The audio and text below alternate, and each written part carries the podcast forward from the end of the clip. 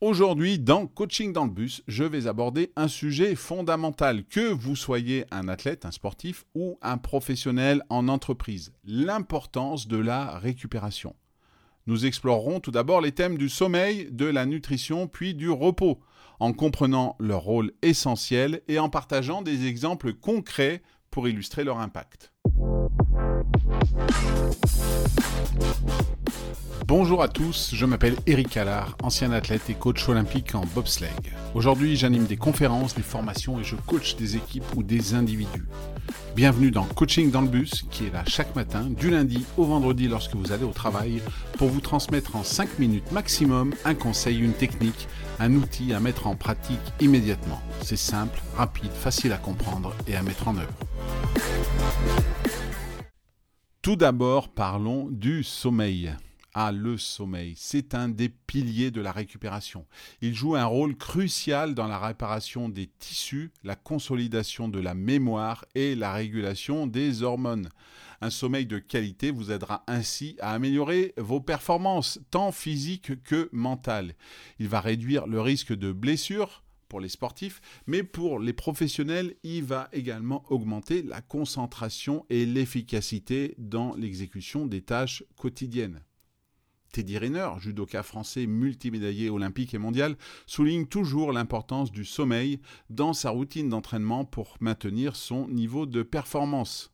LeBron James, joueur de NBA, est quant à lui connu pour dormir environ 12 heures par nuit, ce qui contribue à sa longévité, bientôt 40 ans, et à ses performances sur le terrain. Deuxième aspect, la nutrition. C'est un autre aspect essentiel de la récupération.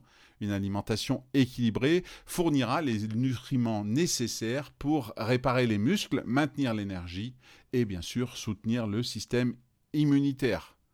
Et une bonne nutrition est importante pour toujours l'optimisation des performances, la récupération après l'effort, qu'il soit physique ou mental, bien souvent on l'oublie, et à une meilleure santé générale.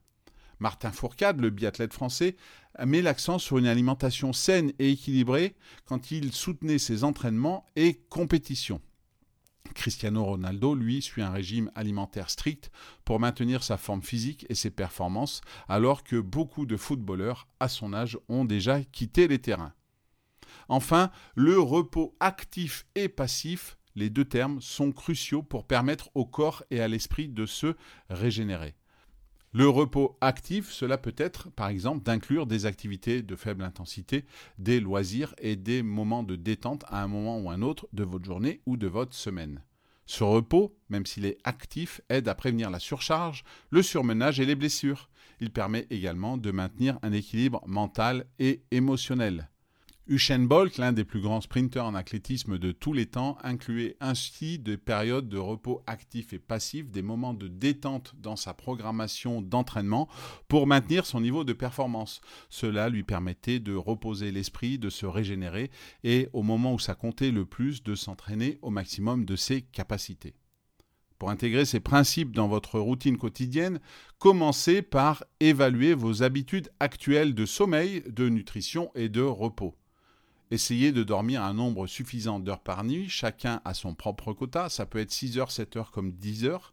Adoptez une alimentation équilibrée, riche en protéines, glucides et légumes, mais également variée, et planifiez enfin des périodes de repos actifs et passifs dans votre semaine. Par exemple, vous pourriez commencer un journal de sommeil pour suivre et améliorer la qualité de votre sommeil, savoir ce qui vous fait bien dormir ou au contraire avoir un sommeil agité. Pour la nutrition, vous pouvez envisager de consulter un nutritionniste pour élaborer un plan alimentaire adapté à vos besoins. Enfin, pour le repos, planifiez des activités relaxantes comme la méditation, la lecture ou des promenades dans la nature. En mettant en pratique ces conseils, vous allez améliorer votre récupération et par conséquent vos performances dans tous les aspects de votre vie, sportive comme professionnelle. Prenez donc le temps aujourd'hui de réfléchir à ces différents aspects et à mettre en place des actions concrètes pour améliorer votre récupération. Voilà, c'est tout pour aujourd'hui. Si cet épisode et ce podcast vous ont plu, n'hésitez pas à lui donner 5 étoiles sur votre plateforme d'écoute préférée, à le partager et en parler autour de vous. Je vous souhaite une bonne journée et je vous dis à demain.